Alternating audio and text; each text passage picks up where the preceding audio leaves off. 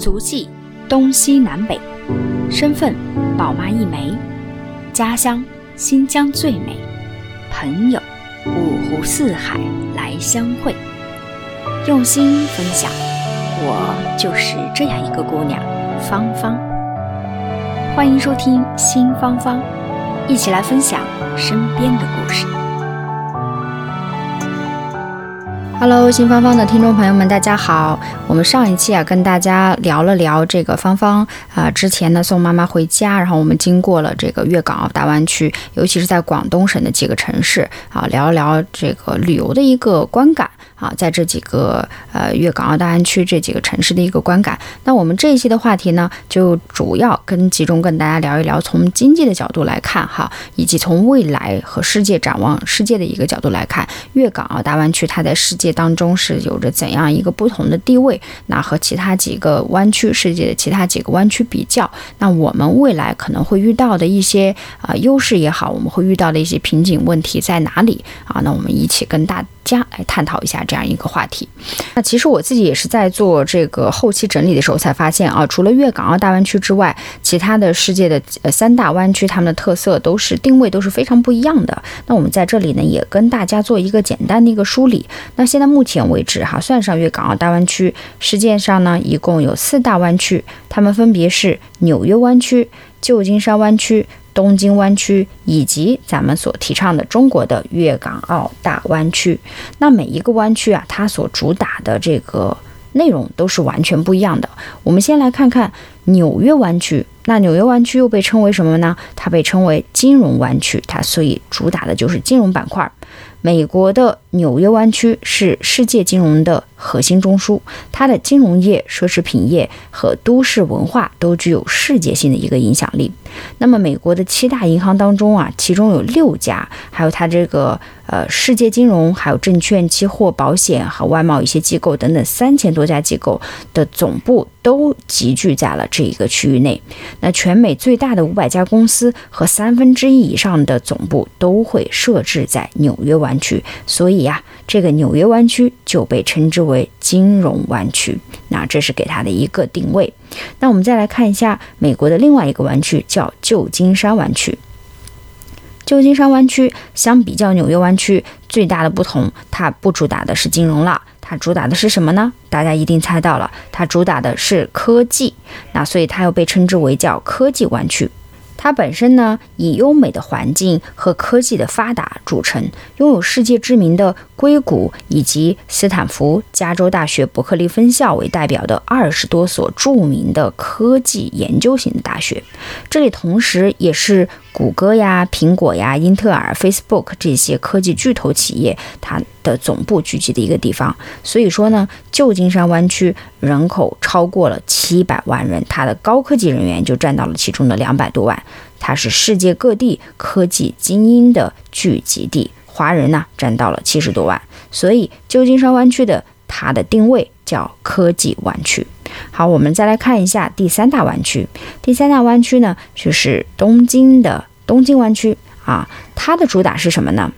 这个日本的东京湾区啊，它聚集了日本三分之一的人口和三分之二的经济总量和四分之三的工业产值，成为日本最大的工业城市群和国际金融中心、交通中心、商贸中心以及消费中心。这个东京湾，它这个沿岸呀有六个港口。那它首尾都是相连的，而它的吞吐量超过了五亿吨。在庞大的这个港口群的带动下，东京湾区呢逐步形成了像金滨、金叶。两大工业地带，它的钢铁呀、石油呀、化工啊、现代的物流啊，还有动漫产业、高新技术等等这些产业都十分的发达。所以啊，包括它还有像像三菱呀、丰田呀、索尼呀这些一大批世界五百强的一些企业的总部，它的总部的这个设设置地都在这个东京湾区里面，所以它又被称之为产业湾区啊，是非常重要一个地位。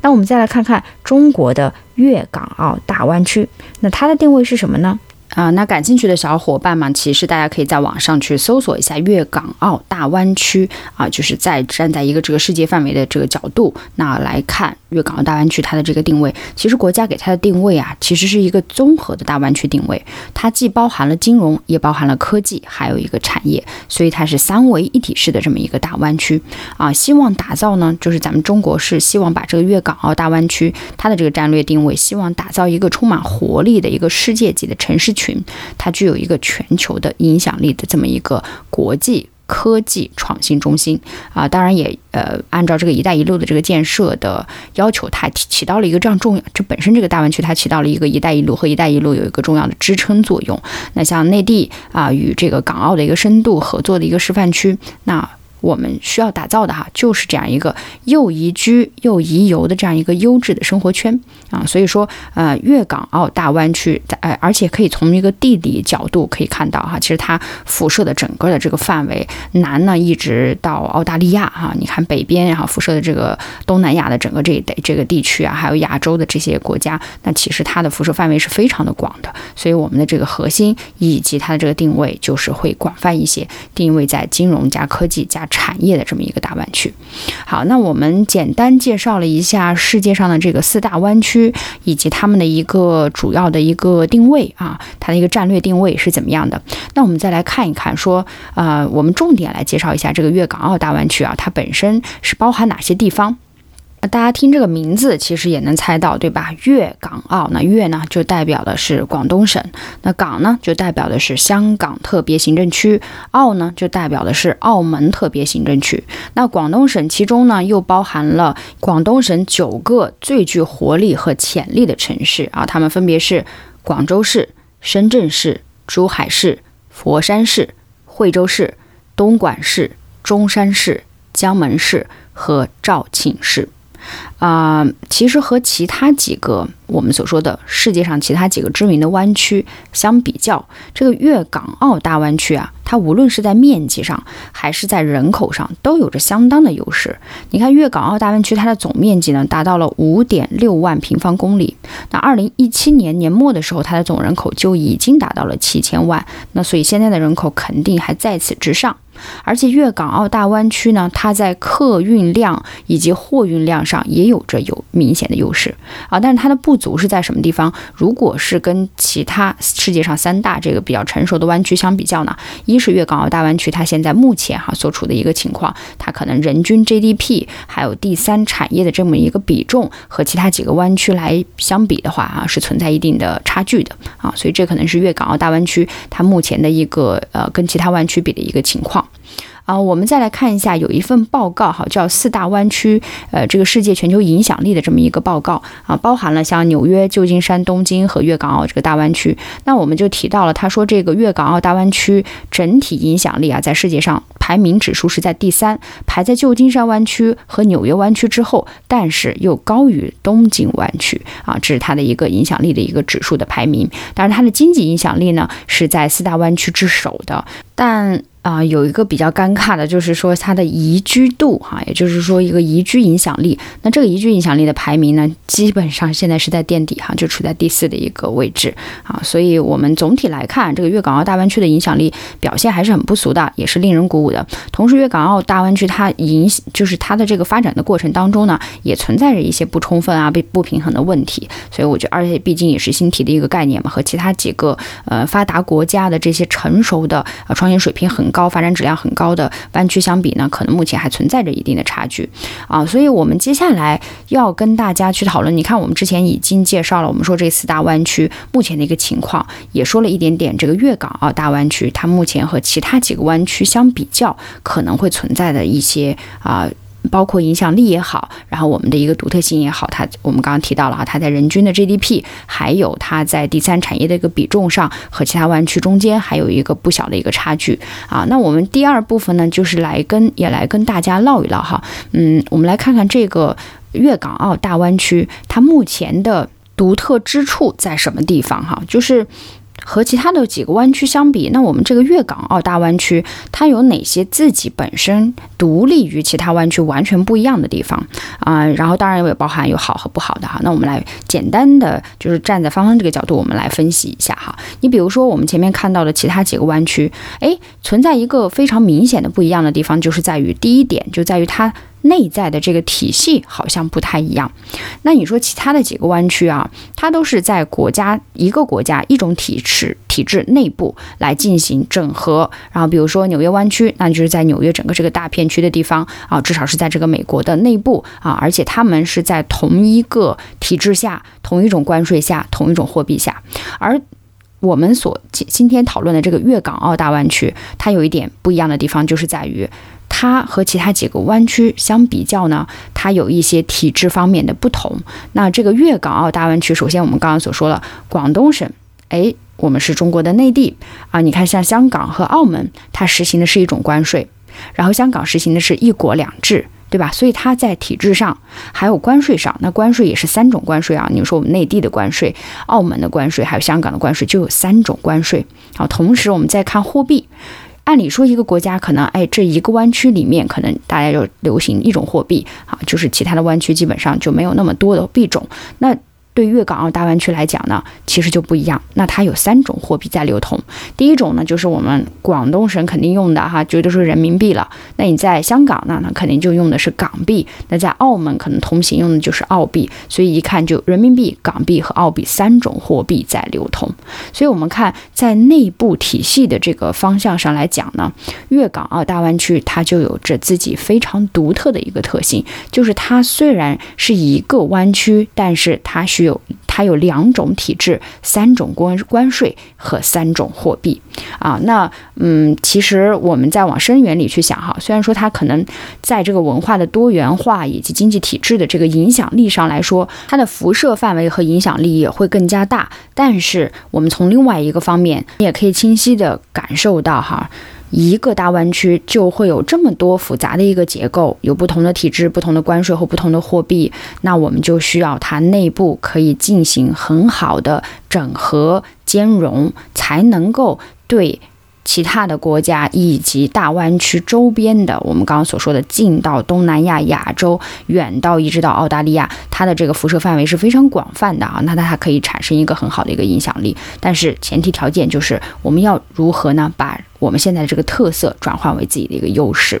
啊。所以我觉得这一点哈，这一点是和其他几个世界上的其他三大湾区非常不同的。具有中国特色的粤港澳大湾区的一个独特的特性。那如果能够把这个特性利用的好，粤港澳大湾区有可能在未来就会成为全球第一大的，就是我们刚刚所说的影响力排名第一的一个湾区。但如果说这一点哈，我们说内部整合的这些东西整合不好呢，那也有可能适得其反。对，所以我觉得就是呃，事物都有它的一个两面性。那我们刚刚讲到了粤港澳大湾区，这是它第一大最不同的一个地方，就是在于它内在的。体系是和其他几个湾区不一样的。那我们来看第二点，粤港澳大湾区它的一个特色，它的一个特色呢，就在于它和其他几个湾区来比较哈，它属于海洋，它的地理形态是和其他几个湾区是不太一样的。我们刚才提到的这个纽约湾区啊，大家就会发现，哎。其他几个湾区，它好像都属于远洋贸易，它缺少一个中间的中转站，就是自己的中间的一个中转地带，它基本上都没有这种近距离的一个海洋的过渡带。但是对于我们的粤港澳大湾区，大家来看，从地理的这个角度来看，就是物地理的这个啊方位来看，其实就不太一样，它属于一个亚洲的。地中海贸易一个圈儿啊，有可能它是通过南海来桥接，我们说像印度洋啊、太平洋啊，南到这个南端的一个澳大利亚等等，那所以它可以进行的这个贸易的范围覆盖是非常广泛的，它可以整合各个区域的一个贸易，甚至有可能会主导未来世界贸易的一个中心地位。所以我觉得这一点哈，就是它整个的一个海洋地理形态，也使得这个粤港澳大湾区不同于其他几个湾区的一个特色，就是。是在于他自己有自己一个通过南海的一个近距离的一个海洋过渡带，来把自己的影响力扩。冲到亚洲以外的一个地方啊，甚至是未来整个世界的一个贸易中心都有可能是这样一个范畴。所以呢，我们刚才所介绍的这两点，粤港澳大湾区，一个呢它有一个内在体系的一个不同，我们讲到了它是一国两制、两种制度、三种关税和三种货币啊，这是它自己不同于其他几个湾区的一个特色。第二个呢，就是我们刚刚所讲的这个海洋的一个地理形态，让它就通过南海有一个近距离的一个海洋过渡带，所以让它的这个世界影响力和贸易的一个范围远远的扩大了。所以我觉得这两点哈，都是我们粤港澳大湾区不同于其他几个湾区的一个特色。那我们第二部分呢？啊，刚才也跟大家说了哈，分析了。我们说我们的粤港澳大湾区不同于世界其他湾区的一个地方，它的特点在什么地方？那我们接下来呢，就要跟大家讲一讲，说，哎，这个粤港澳大湾区啊，我们刚刚也所所说了哈，有这样的一个特性啊，甚至有这么一个美好的未来啊，我们可以的把它的影响力扩大到全球。那么，如果想要让它成为未来的一个世界贸易中心的这样一个地位，我们所需要解决的是哪些问题？那我现在目前可能会遇到的一些。困境是什么？那我觉得就是就好像我们刚刚在讲的这个粤港澳大湾区的特点一样啊，首当其冲的一点就是我们刚刚提到的这个大湾区，它覆盖了香港、覆盖了澳门，还有广东省的九大城市。那么这么这个一片区里面是有一国两制的两种体制，还有三种关税以及三种货币。那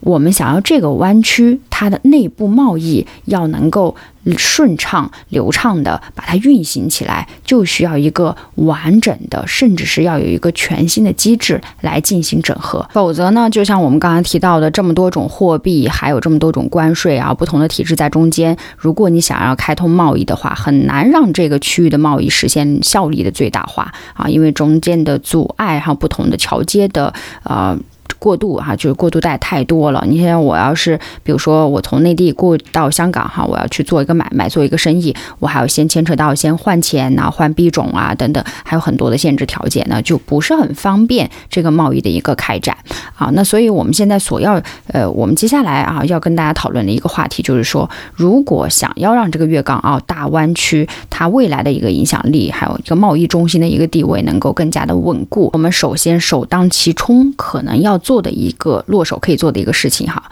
可能就是我们要想尽一切办法，让这个资金和人才自由流动起来，尤其是我们刚才所讲的这个货币的一个流通啊。我们前面讲到，现在目前这个大湾区是三流行三种货币嘛，人民币呀、港币和澳币同时并存啊。那如果想要这个贸易能够更顺畅的一个桥接，那所以这三种货币我们一定要想尽一个。更好的一个办法，让它能够畅通无阻的在这个区域里流通和自由这个运行起来。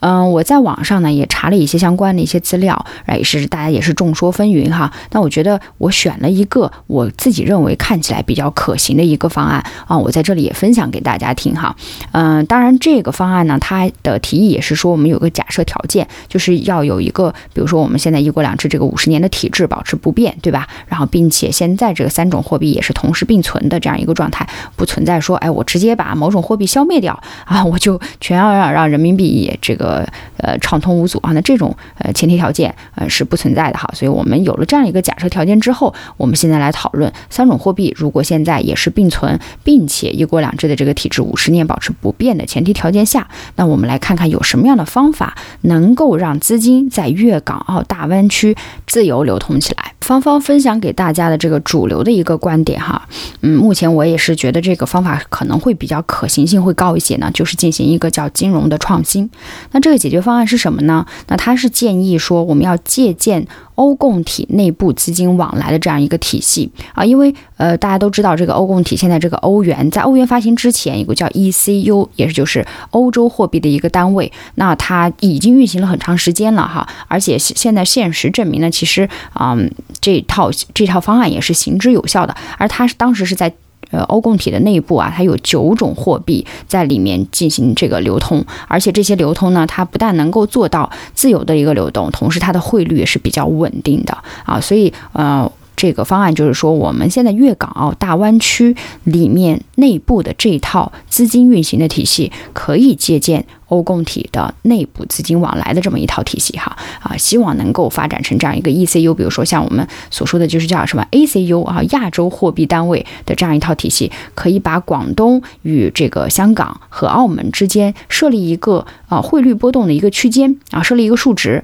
比如说我规定啊最大的汇率波幅不可以超过百分之多少啊，有的只是之前这个，比如说啊之前这个欧元的这个 ECU 对吧，它就有可能设置一个二点二五的一个上浮上浮和波动一个空间。那如果我们可以建立一套，比如说像亚洲货币单位啊，我们也可以设定这样一个波幅空间啊，不要。就来决定未来这个汇汇率的一个浮动，然后让它的这个汇率实现一个稳定平滑的一个区间。那这样，而且这个 ACU，比如说我们就说这个啊叫亚洲货币单位吧，哈，诶，它还可以和人民币挂钩，让三个地区啊，就是呃广东省和这个香港和澳门这三个地区使用起同一个记账货币。那发行这种货币的时候呢，还有一个前提条件，就是说我们各个国家。啊，或者是这个各个地区本身它需要保留它的货币发行权啊，那这个是嗯不进行任何这个干涉的，所以它有自己的一个主要的一个决定权在自己的手上啊，而且呢，这种货币它就规定，比如说啊，我们只用于这个跨境结算，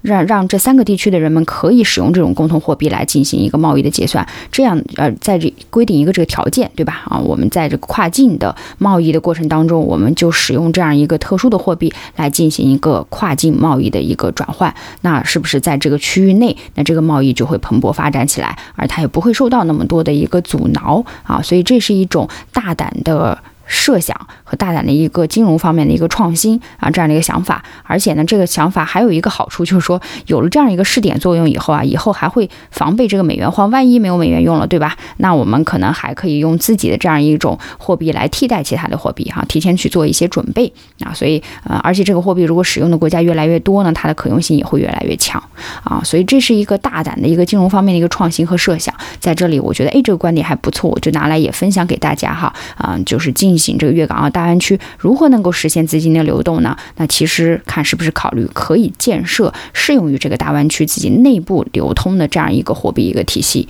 啊，或这样一个币种，能够在进行跨境贸易的结算的时候可以用到这样的一个货币，然后慢慢建立起来，而且它有一个稳定的汇率制度，有一个上下浮动的一个空间，然后还有一个前提条件啊，所以我觉得用这样的一种特殊的一个记账货币，呃，也许啊就会让这个大湾区内部的这个贸易往来和流通会更加的一个顺畅啊，有也有助于这个大湾区粤港澳大湾区在未来提升它的这个全世界贸易中心的这样一个地位哈。嗯，当然这也只是一个设想了，所以也只是简单的分享给大家，也就全当哈开了一个大大的脑洞啊，然后让大家去做一个呃另外一个思维模式的一个畅想。好了，所以我们今天的这一期节目呀，主要就跟大家介绍了整个世界的四大湾区以及我们粤。港澳大湾区不同于其他湾区的一些特色和目前的一个世界的战略地位啊，然后后来呢，我们去讲了一个开脑洞的一个创想，如何让我们的资金能够在粤港澳大湾区之间顺利的流通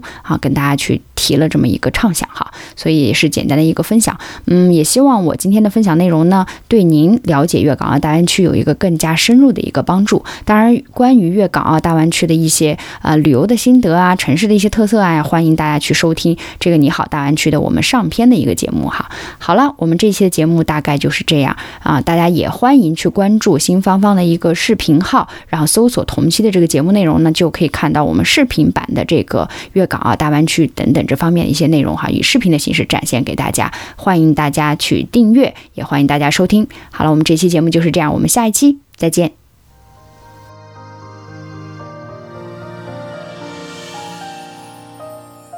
感谢您收听新芳芳。如果您喜欢我的节目，请转发分享给您的朋友，也欢迎线下跟我互动留言。同时欢迎听众朋友们关注芳芳同名公众号“新芳芳”。我们下期再见。